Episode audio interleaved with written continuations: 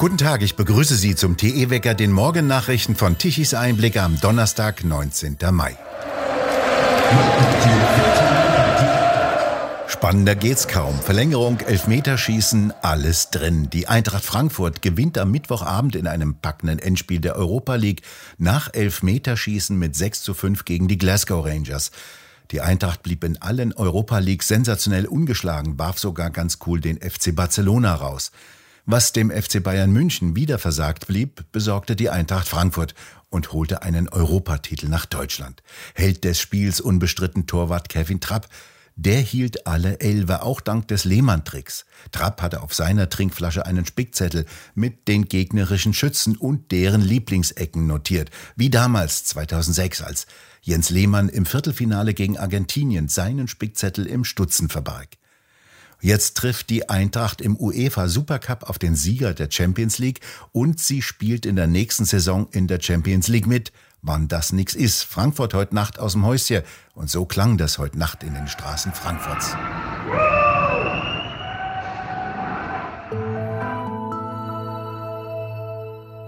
Gaspreise sollen schneller als bisher steigen dürfen. Künftig sollen sofortige Preiserhöhungen für Gas bis hin zum Endkunden möglich sein. Eine solche Änderung des Energiesicherungsgesetzes von 1975 plant das Bundeswirtschaftsministerium einem Bericht des Handelsblattes zufolge. Besonders bei Großimporteuren könne es zu wirtschaftlichen Schieflagen kommen, wenn die ihr Gas noch zu alten Preisen verkaufen müssten. Daher sollen sofortige Preiserhöhungen über die gesamte Lieferkette bis zum Endkunden möglich sein, heißt es. Es sei damit zu rechnen, dass bei verminderten Gasimporten das Gas am Markt deutlich teurer werde. Um dies zu vermeiden, wären dann Preisanpassungen ausnahmsweise zeitlich befristet und unter engen Voraussetzungen zulässig. Das Ganze wird als Notpreiserhöhung deklariert.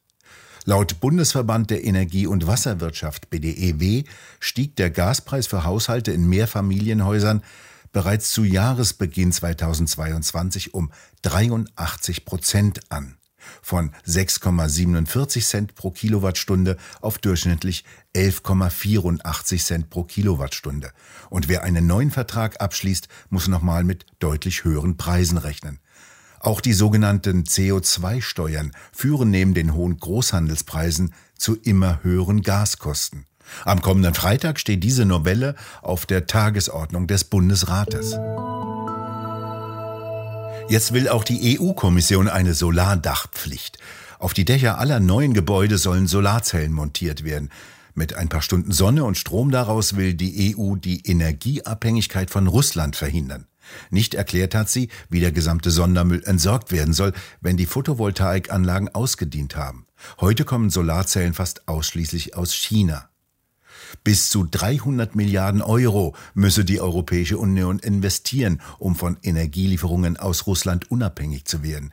Dies will die EU-Kommission. Diese 300 Milliarden Euro sollen helfen, Energie zu sparen, den sogenannten Ausstieg aus fossilen Brennstoffen zu beschleunigen und entsprechende Investitionen anzustoßen. Dies bedeutet noch mehr Geld für den sogenannten Green Deal. Heute veröffentlicht das Bundesverfassungsgericht in Karlsruhe seine Entscheidung zur Impfpflicht für das Personal in Kliniken und Pflegeeinrichtungen. Dies wird die Entscheidung im Hauptsacheverfahren sein. Viele Eilanträge gegen die Impfpflicht hatte das Bundesverfassungsgericht bisher zurückgewiesen. Diese sogenannte einrichtungsbezogene Impfpflicht wurde im Dezember 2021 beschlossen, angeblich um besonders verletzliche Personen, etwa in Pflegeheimen, besser zu schützen. Seitdem gingen auch dagegen wöchentlich Zehntausende von Menschen regelmäßig auf die Straßen und demonstrierten. Vor allem Pflegekräfte sehen regelmäßig die teilweise sehr kritischen Nebenwirkungen der Impfungen mit den neuen gentechnischen Substanzen und verweigern trotz brutalem staatlichen Zwang die Impfung. Zehntausende Beschäftigte wurden bereits entlassen. Dies führte zu erheblichen Personalproblemen in Kliniken, Pflegeheimen und Arztpraxen. Daher kommt die Forderung auf, die einrichtungsbezogene Impfpflicht sofort wieder abzuschaffen. Geklagt haben sowohl geimpfte Beschäftigte als auch Leiter von Einrichtungen, die weiterhin ungeimpftes Personal beschäftigen wollen. Rechtsanwalt Markus Mingers aus Köln, der an den Klagen mitwirkt, sieht in der gesetzlichen Regelung einen Verstoß gegen die Verfassung. Die Impfpflicht stelle einen Eingriff in verschiedene Grundrechte dar, vor allem gegen das Recht auf körperliche Unversehrtheit. Bei den bisherigen Verhandlungen wiesen die Richter auch darauf hin, dass eine Impfung das körperliche Wohlbefinden, jedenfalls vorübergehend, beeinträchtigen könne. Im Einzelfall könnten auch schwerwiegende Impfnebenwirkungen eintreten, die im extremen Ausnahmefall auch tödlich sein könnten. Allerdings verlange das Gesetz den Betroffenen nicht unausweichlich ab, sich impfen zu lassen, so das Gericht bisher. Für jene, die eine Impfung vermeiden wollten, könne dies zwar vorübergehend mit einem Wechsel der bislang ausgeübten Tätigkeit oder des Arbeitsplatzes oder sogar mit der Aufgabe des Berufs verbunden sein, so die Richter. Noch immer völlig offen ist übrigens, wer die Verantwortung für die teilweise schwerwiegenden Impfschäden übernimmt. Russland konzentriert seinen Angriffskrieg offenbar immer stärker auf den Süden und Osten der Ukraine. Seine Truppen graben sich in diesen Gebieten derzeit ein, wie der ukrainische Verteidigungsminister mitteilte. Russland bereite sich offensichtlich auf eine längerfristige Militäroperation vor, sagten Verteidigungsminister in der EU und NATO-Generalsekretär Stoltenberg. Im Stahlwerk von Mariupol hielten sich nach Angaben pro-russischer Separatisten noch mehr als 1000 ukrainische Soldaten auf. Ein Teil von ihnen hat sich ergeben und zog in russische Gefangenschaft. Nach britischen Erkenntnissen habe die russische Armee immer noch erhebliche Probleme beim Nachschub und bei der Truppenverstärkung. So würde Russland viele Hilfstruppen einsetzen, darunter auch tausende Kämpfer aus Tschetschenien, wie das Verteidigungsministerium in London am Mittwoch mitteilte. Die USA haben ihre Botschaft in Kiew wieder eröffnet. Wie das amerikanische Außenministerium am Mittwoch mitteilte, seien zusätzliche Maßnahmen für die Sicherheit der Mitarbeiter getroffen worden. Zunächst solle nur eine kleine Anzahl von Mitarbeitern vor Ort die Arbeit aufnehmen. Die USA hatten ihre Botschaft fast drei Monate geschlossen. Auch die meisten anderen westlichen Staaten hatten ihr Personal in andere Städte verlegt. Jetzt weht auf dem Gelände in Kiew wieder die US-Flagge. Russlands Wirtschaft steht aufgrund der Sanktionen vor einem starken Einbruch. Wie der russische Statistikdienst mitteilte, habe sich das russische Wirtschaftswachstum im ersten Quartal des Jahres verlangsamt, nachdem die ersten Auswirkungen der Sanktionen sichtbar seien. Das Bruttoinlandsprodukt stieg um 3,5 Prozent im Vergleich zum Vorjahr, nach einem Plus von 4 Prozent in den vorangegangenen drei Monaten, wie der Statistikdienst am Mittwoch unter Berufung auf vorläufige Zahlen mitteilte. Dies sei weniger als die durchschnittliche Prognose der Ökonomen, die der Nachrichtendienst Bloomberg befragte. Die gingen von einem Anstieg von 3,7 Prozent aus. Der Bergbau, zu dem auch Öl und Gas gehören, trug mit einem Anstieg von 8,5 Prozent zum Wachstum bei, während das verarbeitende Gewerbe um 5,1 Prozent zunahm. Die landwirtschaftliche Produktion stieg nur um 1,9 Prozent, während die Einzelhandelsumsätze in Russland um 3,5 Prozent zunahmen. Die Restriktionen, die große russische Finanzinstitute und Unternehmen treffen und eine Abwanderung ausländischer Firmen auslösten, werden voraussichtlich eine tiefe Rezession in Russland auslösen, wobei die Wirtschaft in diesem Jahr um bis zu 10 Prozent schrumpfen dürfte, so die russische Zentralbank. Nach Meinung von Bloomberg Economics wird das zurzeit noch stotternde Wachstum im ersten Quartal, im zweiten Quartal dann in einen tiefen Einbruch der Produktion münden. Bislang scheinen die Sanktionen jedoch eher einen allmählichen Zusammenbruch als einen plötzlichen Stillstand der russischen Wirtschaftstätigkeit zu bewirken. Das Oktoberfest in München wird in diesem Jahr stattfinden. Das hatte bekanntlich der Münchner Oberbürgermeister bereits am 29. April verkündet. Jetzt hält Karl Lauterbach diese Zusage für gewagt. Es gäbe eine gewisse Wahrscheinlichkeit, dass man es bis dahin mit weiteren Omikron-Varianten zu tun habe. Sicher sagen könne er, Lauterbach, dies aber nicht. Lauterbach sitzt noch immer auf dem Chefsessel des Bundesgesundheitsministeriums. Die Antwort aus München gab Wiesenchef Baumgartner wörtlich. Killerviren Kalle ist wieder auf Geisterbahnfahrt. Überall wird gelockert, alle Feste wurden erlaubt, aber Lauterbach will uns das Leben wieder madig machen.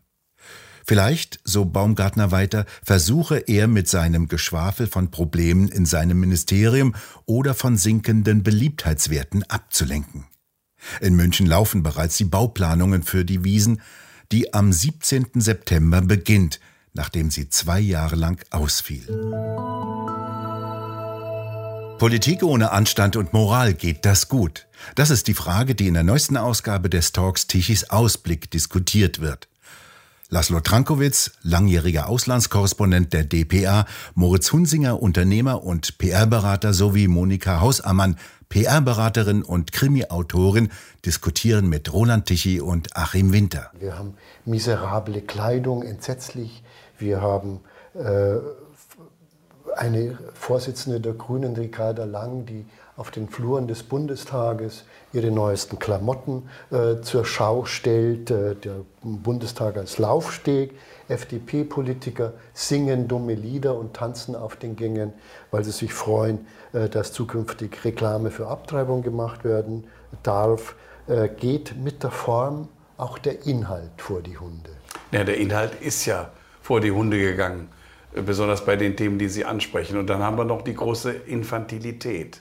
Und das ist ein Instrument, um sich an äh, Zielgruppen heranzuwanzen, äh, die das äh, lustig finden, die sich auch unterhalten lassen auf diese Art und sich die Protagonisten merken und im Zweifelsfall ja auch wählen, wie man dann in den Ergebnissen Politik sieht. wird zum Kinderspiel, es kindisches ist ein Spiel. großes Theater geworden und wir bilden es unglaublich gern ab. Politik ohne Anstand und Moral geht das gut. Der neue Talk, Tichys Ausblick ab heute Abend auf der Webseite tichiseinblick.de.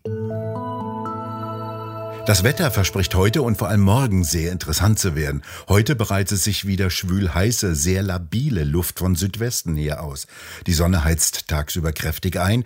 Es sind also hohe Energien in der Atmosphäre vorhanden. Von Westen her kommt dann im Laufe des Tages ein Tiefdruckgebiet heran. Dabei können sich zuerst im Westen und dann in der Mitte teilweise sehr heftige Gewitter entladen. Vor allem in Nordrhein-Westfalen sieht es nach kräftigen Unwettern aus. Am Freitag strömt dann weiterhin noch sehr heiße Luft aus Südwesten ins Land. Und es sieht wieder nach sehr heftigen Unwettern über der Mitte Deutschlands aus. Windprognosekarten zeigen Geschwindigkeiten von bis zu 140 Stundenkilometer an und das kann durchaus gefährlich werden. Doch wo genau sich diese Unwetter mit sehr kräftigen Starkregen entladen, können die Wettermodelle nicht berechnen. Zu chaotisch ist das Geschehen in der Atmosphäre. Der äußerste Osten dürfte dagegen verschont bleiben, dort ist es sonnig. Zum Wochenende beruhigt sich dann die Atmosphäre wieder, die schwülheiße Luft ist weggezogen und es verspricht mit Temperaturen um die 20 Grad tagsüber ein deutlich kühleres und nicht mehr so heißes Wochenende zu werden. Wir bedanken uns fürs Zuhören. Schön wäre es, wenn Sie uns weiterempfehlen. Weitere aktuelle Nachrichten lesen Sie regelmäßig auf der Webseite tichiseinblick.de und wir hören uns morgen wieder, wenn Sie mögen.